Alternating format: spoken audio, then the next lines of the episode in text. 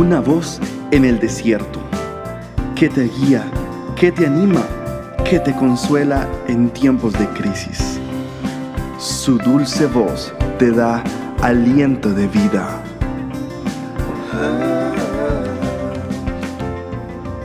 Red de Mujeres Embajadoras.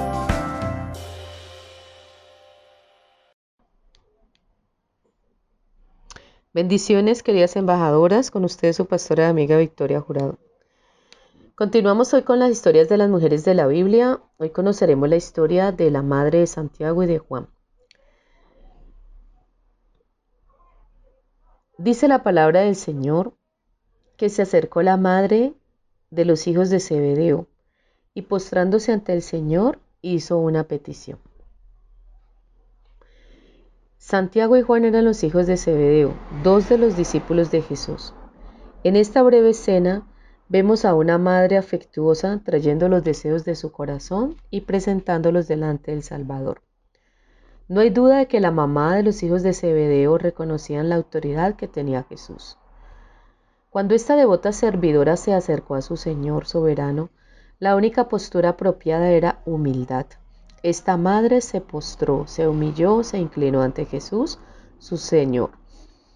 Como una fiel seguidora de Jesús, la madre de Santiago y de Juan le presentó a Jesús una petición, como lo pudiéramos hacer nosotras. ¿Te imaginas que tuviéramos la oportunidad de presentarnos ante un rey? Imagínate que estás delante del rey de España o el rey de Austria o el rey de Inglaterra y que te dieran esa oportunidad para que tú hicieras una petición delante del rey? ¿Qué es lo primero que piensa una madre? Favorecer a sus hijos. Es la primera petición que viene a su mente o a su corazón. Esta madre hizo lo mismo. Ella era una fiel seguidora de Jesús. Y como fiel seguidora de Jesús, ella le hace una petición al Señor y le dice, Ordena que en tu reino se sienten estos dos hijos míos, el uno a tu derecha y el otro a tu izquierda. Esto lo relata nuestra cita bíblica en Mateo capítulo 20 versículo 21.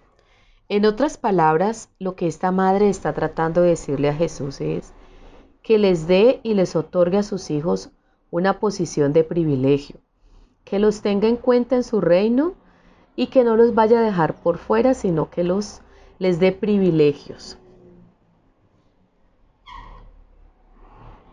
Efectivamente, esta mamá deseaba que sus hijos amaran y sirvieran a Jesús para siempre.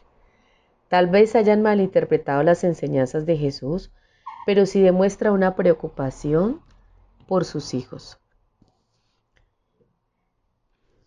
La pregunta sería esta. En lugar de nosotras como madres buscar lugares, posiciones de privilegios, deberíamos venir y humillar nuestro corazón delante del Señor y decirle al Señor que queremos que nuestros hijos le conozcan, que el corazón de nuestros hijos le pertenezcan a Dios y que sus vidas completas se rindan al Señor para servirlo a Él. Es la primera petición que debe salir del corazón de una madre. Más que pedir privilegios, posiciones especiales, lugares de liderazgo, lugares de reconocimiento, riquezas o muchos bienes para ellos, podríamos pedir, Señor, que tu presencia no les falte a mis hijos, que tu presencia siempre esté con ellos, que tú reposes en sus corazones, que ellos rebosen de amor por ti, que te puedan conocer, Señor, que puedan tener un acercamiento hacia ti y una verdadera amistad contigo, que reconozcan y que entiendan que tú eres su Padre, cuando nosotras como madres tenemos esta preocupación y tenemos esa necesidad de que Jesús se revele el corazón de nuestros hijos, créanme, queridas embajadoras, que lo demás viene por añadidura. Es muy probable que ellos conociendo las virtudes de nuestro Dios, entendiendo quién es Dios, conociendo su identidad, entendiendo el privilegio que tienen como hijos de Dios, acercándose al Señor, todo lo demás les será añadido. Podrán ocupar lugares de privilegios, podrán ocupar lugares de eminencia, podrán tener momentos de reconocimiento o de gloria, porque Dios promete eso. La gloria es de Él, pero aún el reconocimiento Él lo puede permitir. La pregunta es esta. ¿Es Jesús el Señor y el Salvador personal de tus hijos? ¿Tus hijos llevan una vida de obediencia al Señor? ¿Mantienes una postura de humildad que honre al Señor Jesús? ¿Son reverentes tus hijos? ¿Manifiestan una verdadera adoración al Padre? ¿Ofrecen sacrificios de labios no fingidos? ¿Eres tú una mujer de oración? ¿Tienes un corazón humilde y sencillo delante del Señor?